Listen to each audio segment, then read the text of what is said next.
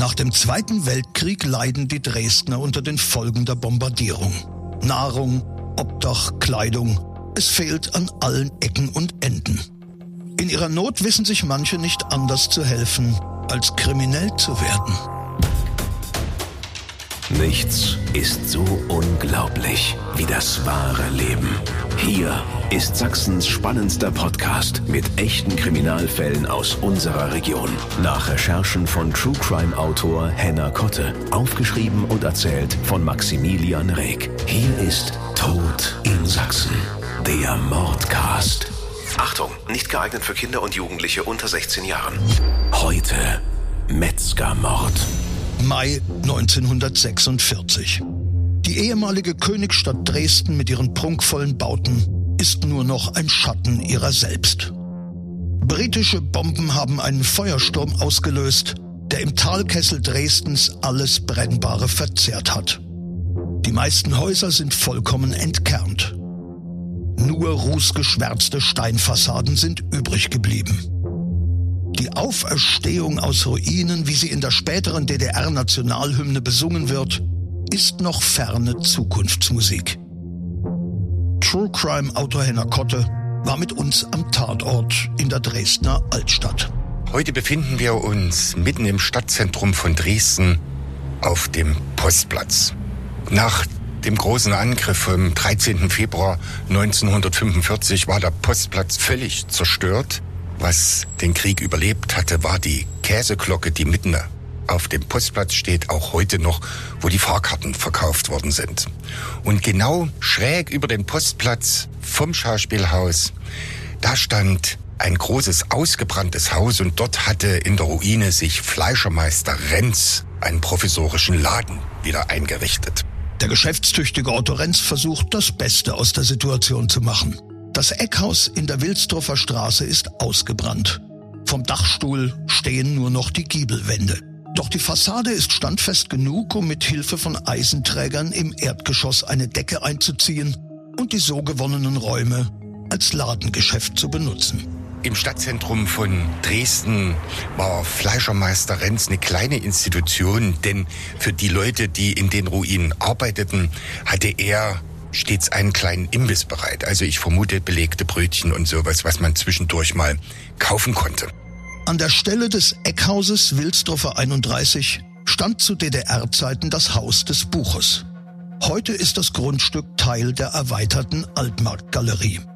1946 bietet Otto Renz hier das begehrteste Nahrungsmittel seiner Zeit an. Fleisch. Lebensmittel sind streng rationiert. Die täglichen Rationen reichen kaum zum Überleben. Nur körperlich schwer arbeitende Menschen dürfen auf höhere Zuteilungen hoffen. Kein Wunder, dass der Fleischermeister Renz mit Diebstählen und sogar Einbrüchen zu kämpfen hat. Fast genau ein Jahr nach der Kapitulation des Dritten Reichs kommt es in der Wilsdruffer Straße zu einem dramatischen Zwischenfall. In der Nacht zum 9. Mai hören zwischen 11 Uhr abends und Viertel zwölf Passanten im Haus, in dem sich die Fleischerei befindet, Hilferufe. Unter den Passanten ist sogar ein Schutzpolizist namens Schreier. Passanten und Schutzmann versuchen, den Schreien auf den Grund zu gehen. Sie gehen in die Ruine, stehen aber vor einer verschlossenen Blechtüre, die sie von außen nicht öffnen können. Schutzmann Schreier beobachtet zwei Menschen, die über eine Mauer illern und die sich, als sie von ihm bemerkt werden, sehr schnell entfernen.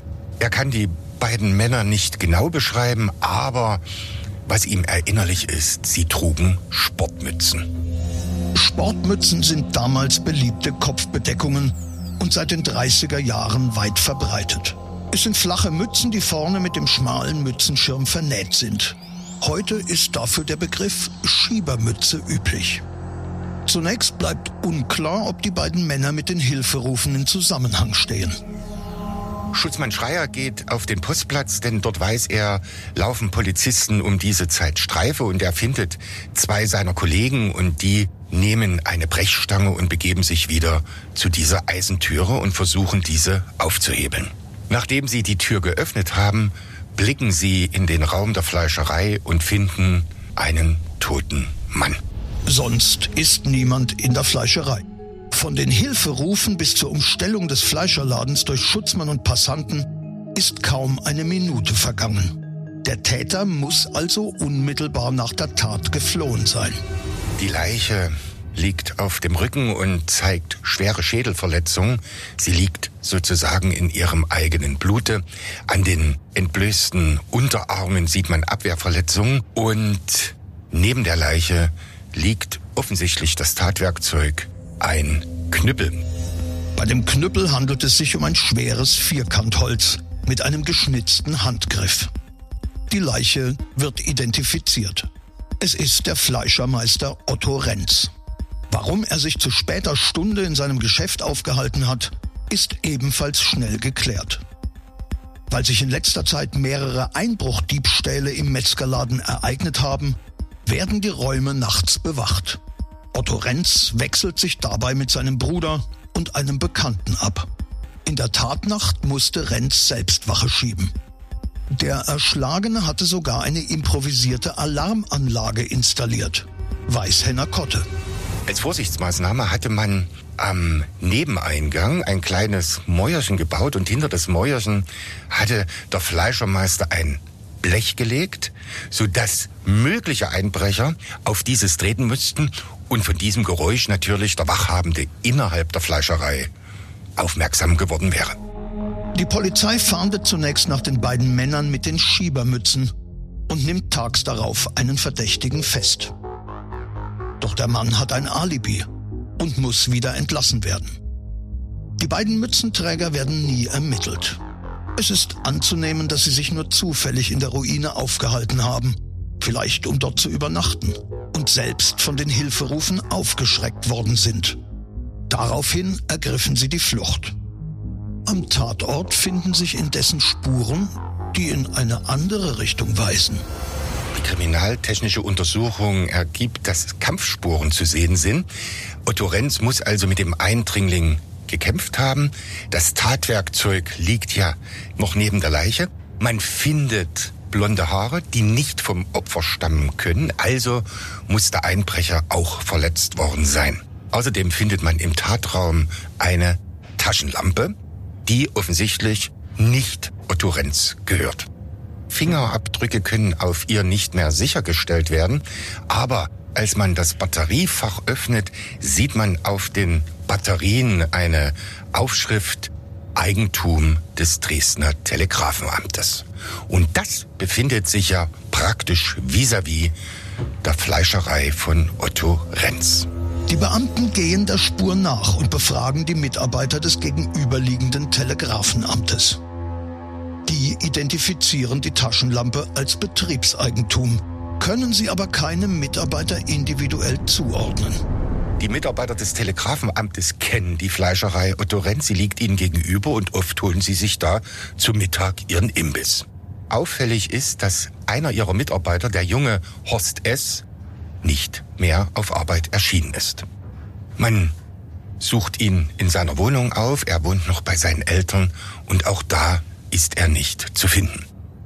Daraufhin bewacht die Polizei die Wohnung der Eltern von Horst S. und als er wieder zu Hause auftaucht, wird er verhaftet.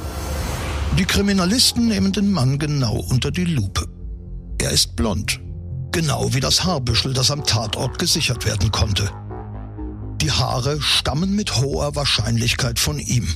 Über seinem linken Ohr befindet sich eine Platzwunde. Horst S. leugnet jede Tatbeteiligung, bis er schließlich doch zugibt, den Einbruch in die Metzgerei verübt zu haben. Allerdings nicht alleine.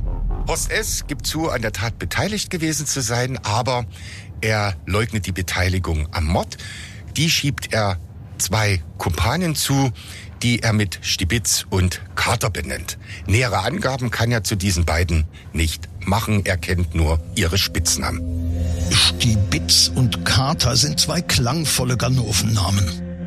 Der Stibitz stibitzt und der Kater lässt das Mausen nicht.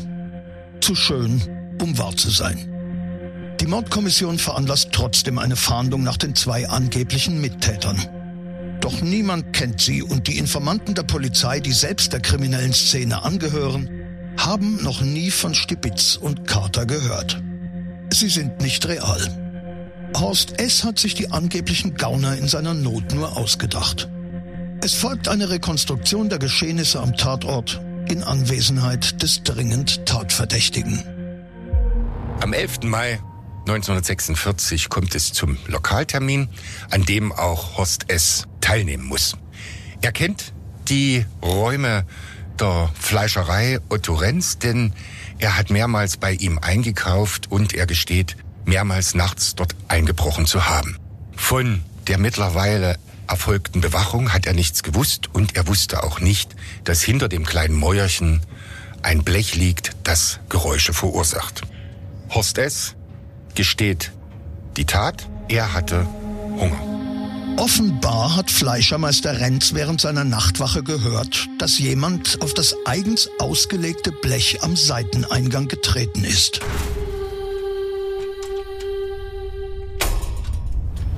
Otto Renz geht dem Geräusch nach, steht in seinem Vorraum und wird von einer Taschenlampe geblendet. Er erkennt einen jungen Mann und er hatte sich bereits mit einem Knüppel bewaffnet und schlägt auf den Eindringling ein. Dem zweiten Schlag weicht der Einbrecher aus. Otto Renz schlägt gegen einen Eisenträger und der Knüppel fällt ihm aus der Hand. Der Einbrecher greift nach dem Knüppel und schlägt zurück. Der Täter schlägt so oft zu, bis er sich sicher ist, dass der Fleischermeister ihn nicht mehr verfolgen kann. Als Schutzmann Schreier und die Passanten unmittelbar nach den Hilfeschreien von Otto Renz den Laden umstellen, befindet sich Horst S. noch am Tatort. Doch bis die Eisentüre schließlich aufgebrochen ist, dauert es einige Minuten. Diesen Zeitraum nutzt der Täter, um auf abenteuerlichem Weg zu entkommen. Horst S. schildert, wie er den Tatort verließ, und zwar durch den Kamin. Der Kamin misst 50 mal 50 Zentimeter. In diesem Kamin ist Horst S. bis in den vierten Stock gestiegen und dort hat er die ganze Nacht verbracht. Am nächsten Morgen klettert S weiter bis ins Dachgeschoss und verlässt hier den Kamin. Dort hält er sich noch bis zum Vormittag versteckt. Dann klettert er hinunter in den dritten Stock und gelangt von dort in die nebenanliegende Ruine in der Scheffelstraße. Obwohl es rund um das Haus mittlerweile von Polizisten nur so wimmelt, gelingt es ihm, mit einem dreisten Trick zu entkommen. Da sich auf dem Nachbargrundstück Bauarbeiter befanden, hat er sich ein Brett geschnappt und sich unter sie gemischt. Mit dem Brett auf der Schulter ist er sogar noch an einem Polizisten vorbeigelaufen. Horst S. wird vor Gericht gestellt. Er ist kein kaltblütiger Mörder und die Tötung des Fleischermeisters Renz war von ihm nicht geplant. Eigentlich wollte der junge Mann nur fliehen, als er beim Einbruch ertappt wurde. Doch Renz hat ihn durch den Angriff mit dem Knüppel an dieser Flucht gehindert. Dass er den Metzger totgeschlagen hat, wurde Horst S. erst später bewusst. Auch erkennt der Richter mildernde Umstände. Die Mutter sagt aus, ihr Sohn sei mit den Lebensmittelrationen nicht klargekommen und habe ständig unter Hunger gelitten. Die Wirren der Nachkriegszeit und die Kindheit mit einem alkoholkranken Vater wirken sich ebenfalls strafmildernd aus. Doch ins Gefängnis muss der junge Mann trotzdem, sagt True Crime Autor Henna Kotte. Horst S. wird wegen Totschlags zu einer mehrjährigen Haftstrafe verurteilt. Tod in Sachsen. Der Mordcast. Der Podcast mit echten Kriminalfällen aus Sachsen. Alle Folgen jetzt überall, wo es Podcasts gibt. Autor und Erzähler Maximilian Reg. Recherche True Crime Autor Henna Kotte. Tod in Sachsen. Der Mordcast ist eine Produktion von Regiocast, deutsches Radiounternehmen.